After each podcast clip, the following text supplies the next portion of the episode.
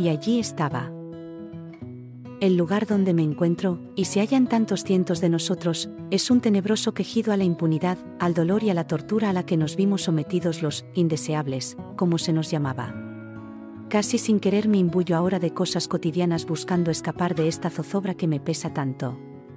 Siempre estuve llena de entusiasmo e incluso fui algo romántica como aquella tarde del lunes, 13 de mayo, cuando me reencontré con el joven del tranvía.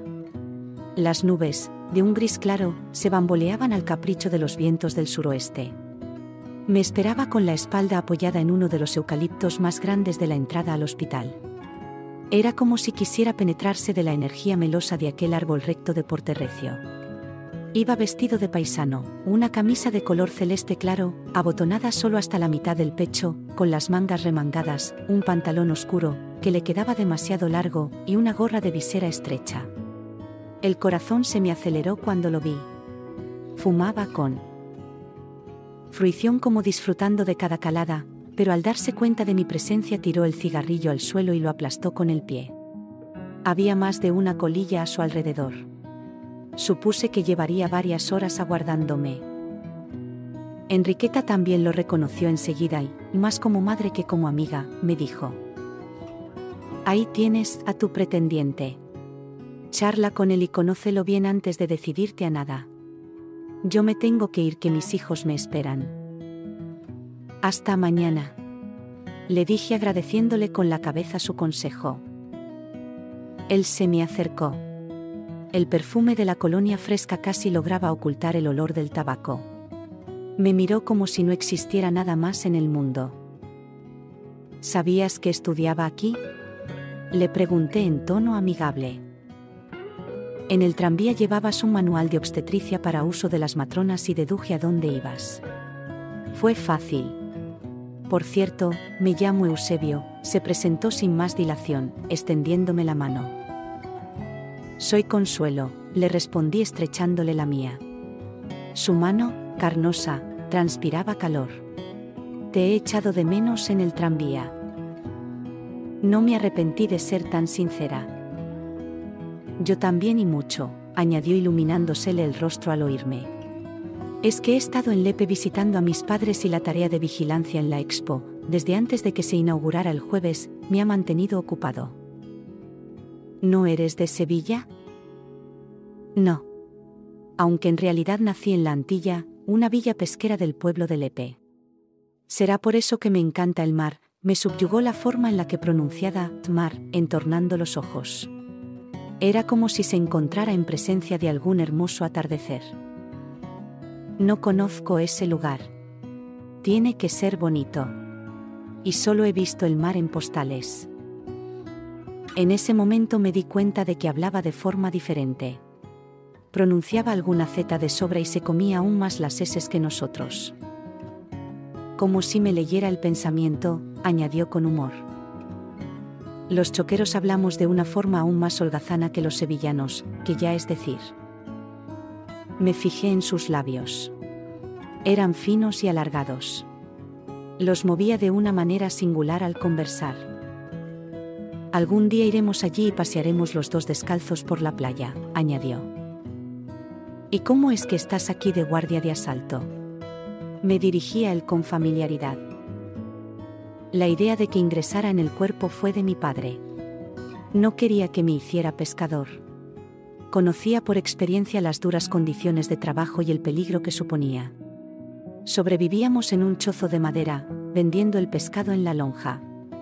Se enteró de que se necesitaban guardias para la exposición iberoamericana y él mismo me apuntó en la delegación del Gobierno Civil de Huelva. Solo se exigía ser menor de 25 años, la enseñanza primaria y no tener antecedentes penales. Me alegro de que fuera así. No te hubiese conocido, apunté con atrevimiento. Ese jueves, día de la ascensión, no tenía clases. Fui a los Alcázares por la mañana con mi hermano Alberto y su novia para ver a los reyes, pero, cuando llegamos, ya había muchísima gente desde la madrugada, y nos fue imposible acercarnos. Aunque no soy demasiado monárquica, Solo quería disfrutar del ambiente festivo de la ciudad. No sé qué ha hecho el ayuntamiento con los mendigos. Los ha escondido. Yo estaba allí, montado a caballo por detrás de la gran multitud, cuidando de que no ocurriese ningún altercado, explicó, obviando mi opinión ajena al evento, pero pude contemplarlos bien. Fue bonito. A su salida del palacio, les recibieron unos 30 alabarderos vestidos de gala con corazas y cascos dorados de penachos blancos. Al bajar el brazo derecho el capitán de música mayor, la banda tocó el himno nacional a lo largo de casi dos minutos, que llegaríais a oír. Durante ese tiempo, sus majestades, Alfonso XIII y Victoria Eugenia, e incluso las infantas, aguardaron en posición de firmes, mientras que la Guardia Real rendía armas. Luego, se dirigieron hacia el carruaje que los trasladaría a la Plaza de España. Nosotros los escoltamos. ¿Y Primo de Rivera? Inquirí sin querer expresar mi opinión sobre él. Esperaba en la entrada del Hotel Alfonso XIII con otras autoridades y siguieron al carruaje real en distintos automóviles. Entonces, puntualizó sin rudeza. Consuelo, por mi trabajo, no me puedo permitir ser antimonárquico, o al menos expresarlo en voz alta. Debo obediencia al gobierno, aunque te confieso que soy antimilitarista y casi apolítico. Pero, ¿cómo eres capaz de aguantar la vida militar? No sabría explicártelo, aclaró. A veces siento orgullo de llevar el emblema del cuerpo y otras veces ansiedad e incluso pena porque siento que no es lo mío. Mi vida es muy contradictoria. No tardarás en darte cuenta. Era una persona curiosa, aunque le agradecía su sinceridad. Creo que a él le sucedía igual conmigo. No pasa nada, Eusebio, pronuncié por primera vez su nombre y lo hice con ternura. Se sentiría solo en nuestra ciudad. Pero no vamos a quedarnos aquí hablando toda la tarde, interrumpió cortésmente. ¿Te gustaría dar un paseo? Apenas nos conocemos. En realidad mi espíritu aventurero me empujaba a que lo acompañara a donde él quisiera. En ese momento alzó la voz agitado como un niño, señalando arriba. Mira. Un cepelín. Madre mía. exclamé. ¿Qué es eso tan enorme que flota en el aire? Es un dirigible alemán está realizando un vuelo muy bajo con motivo de los festejos. Describe un círculo sobre la ciudad. Eusebio estaba bastante bien informado. Su puesto se lo exigiría. Cruzamos deprisa hasta el barrio de la Macarena. Aquel majestuoso aparato dejaba ver su alargada y plateada figura, no muy por encima de los tejados y azoteas, que empezaron a abarrotarse de curiosos. ¿De dónde viene? de Alemania. Hará distintos vuelos de prueba. El ayuntamiento quiere construir un aeropuerto con hangares para darles cobertura en su trayecto desde Alemania a Argentina, detalló. Sevilla reúne buenas condiciones climáticas y geográficas. Estuvimos un rato contemplándolo los dos. Noté que se acercaba a mí. Entonces expresó bastante convencido creo que el aerostato nos trae estupendos augurios. Anda. No te lo pienses. Vamos a ir al parque de atracciones de la Expo. Podemos ver los pabellones de lejos. Son muy aburridos.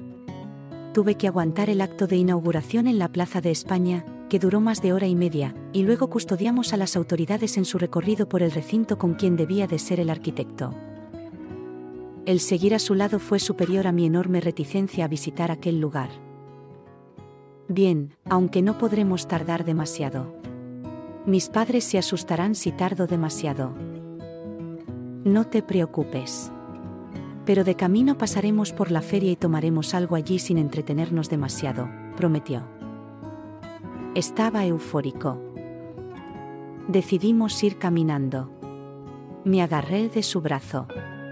Cortamos por el barrio de San Julián, la Puerta Osario y la Alfalfa, y en poco más de 20 minutos estábamos en el Prado. Por la calle San Fernando venía un buen número de coches.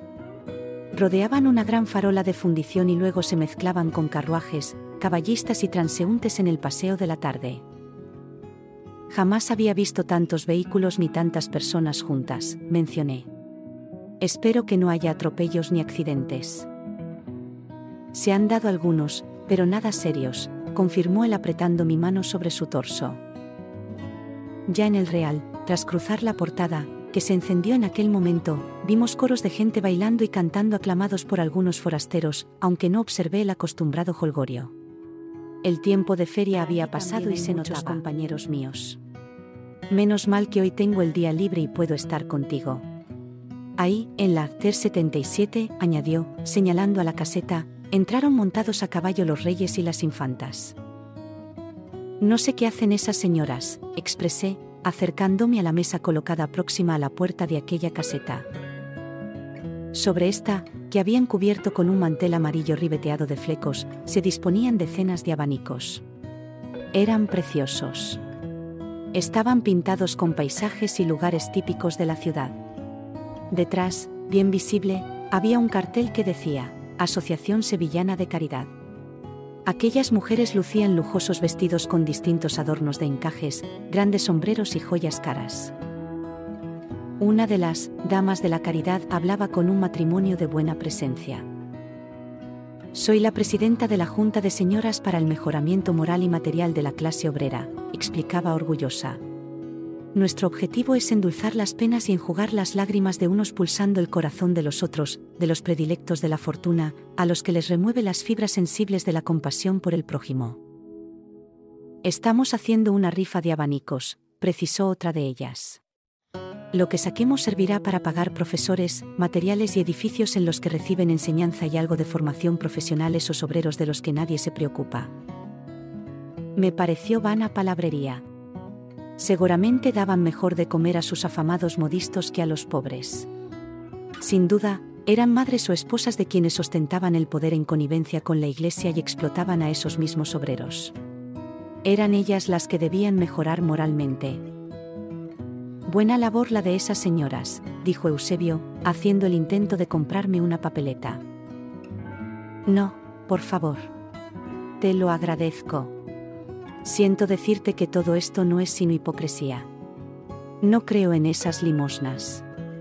¿No sería mejor que el rey y primo de Rivera subieran el sueldo a los maestros y subvencionaran esos centros de formación?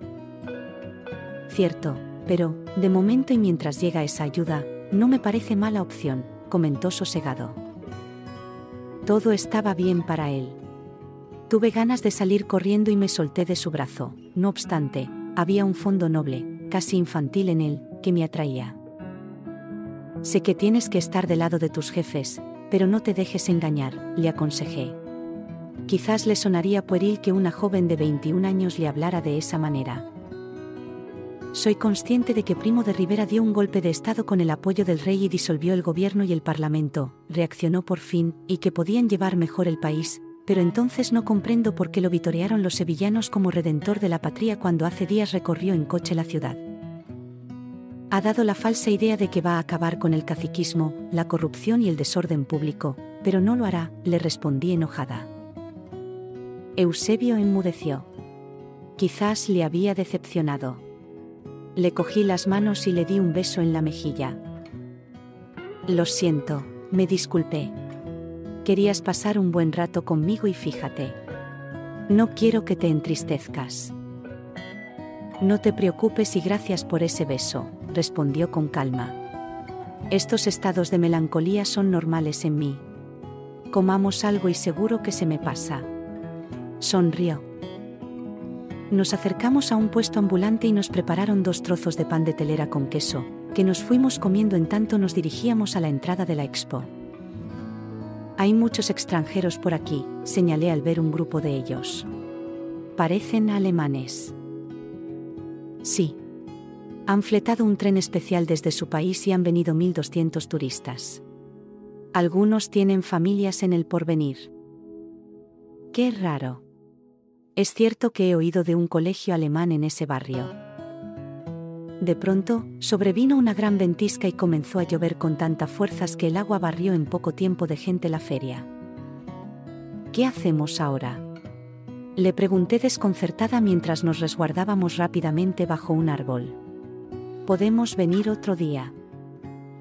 Que no te importe esta tormenta de primavera.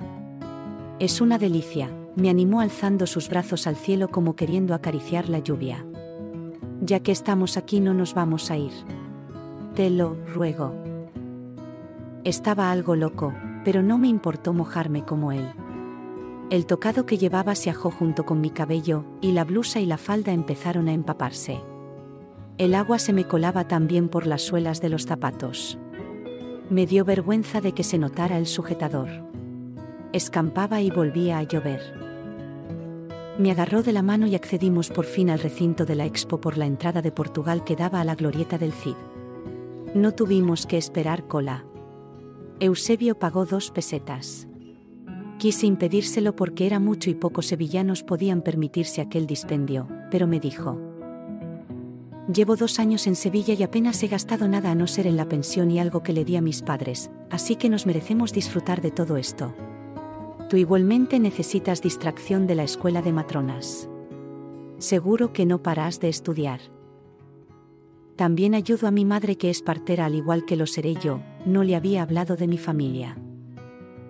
Entramos apresurados en aquel magnífico recinto y cerca de la impresionante Plaza de España y en la glorieta de Becker nos montamos en un trenecito. Le llaman Lilliput, se río al pronunciar aquel nombre. Es pequeño pero cabemos. Funciona a vapor. Veremos muchos pabellones sin necesidad de mojarnos tanto. Y tiene una parada en el parque de atracciones. Eso hicimos. Había pocos viajeros más, pero íbamos apretados el uno al otro como para darnos calor. Además, la lluvia entraba por las portezuelas y ventanillas del tren. Me sorprendió que atravesáramos el monte Gurugú por un túnel. Nos apeamos a la altura de la Avenida de la Palmera para adentrarnos en el parque de atracciones. Ese que ves es el pabellón de Colombia. No ha podido inaugurarse aún, pero fíjate qué extraña belleza. Se une lo religioso a la cultura indígena, explicó sin duda repitiendo lo que habría oído antes. Tenía buena memoria. Cierto que se trataba de un edificio muy particular, como lo era el mismo. Al entrar, me quedé asombrada. Cientos de luces iluminaban el camino a las distintas atracciones. Pero la lluvia, aunque había aminorado, no paraba de caer. Eusebio me dejó su gorra y, a paso rápido, Vimos la enorme montaña rusa, el choque de agua, el palacio chino, la ría misteriosa, los coches locos e incluso una ciudad mecánica en miniatura. Salimos por la puerta que daba a Molini y que, con efectos lumínicos, simulaba un pavor real. Allí tomamos el tranvía hasta la puerta Osario. Era amplio y moderno, claro está, para impresionar a los forasteros. Pero luego nos subimos al desvencijado cachivache de siempre que nos llevó hasta la Plaza Nueva. Había pocos viandantes por las calles. ¿En qué día se me ocurrió invitarte a pasear? Observó entre defraudado y contento. Ha servido para conocernos mejor, le susurré mientras procuraba secarme con un pañuelo que me había dejado. Al apearnos dijo. Ya son casi las nueve y media. Te acompaño a casa.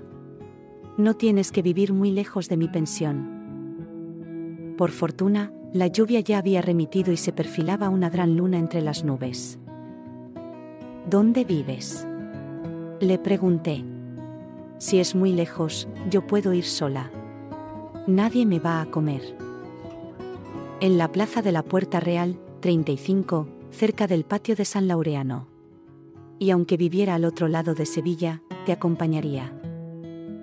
Íbamos cogidos de la mano. Yo estaba gozosa, pero comencé a sentirme molesta conmigo misma.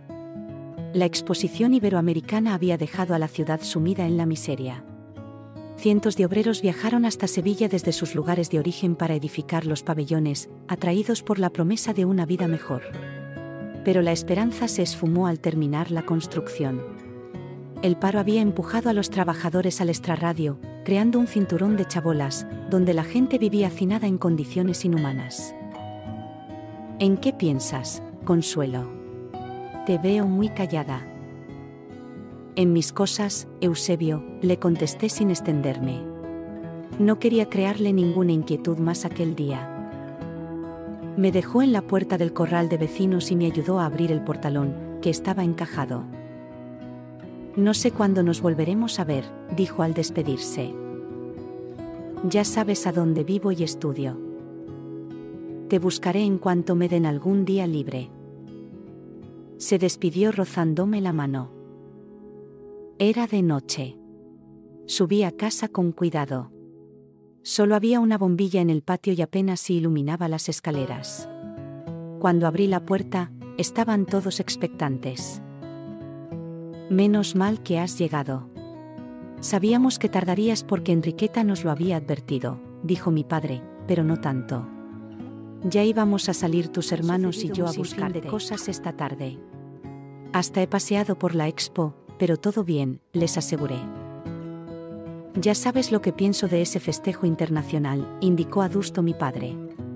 Con este y con suculentas ayudas a la prensa, Primo de Rivera ha querido difundir la falsa imagen en el extranjero de que España era un país regenerado y con un gran potencial económico.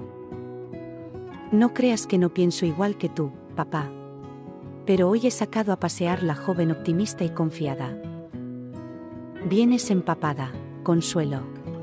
Te preparo un baño caliente y algo de cenar, interrumpió mi madre tratando de que mi padre no siguiera con su discurso y enseguida a la cama, que mañana tienes que madrugar para la escuela. Traes una mirada rara, comentó mi abuela, siempre tan intuitiva. Ese guardia de asalto te ha hecho tilín. Tenía más que razón.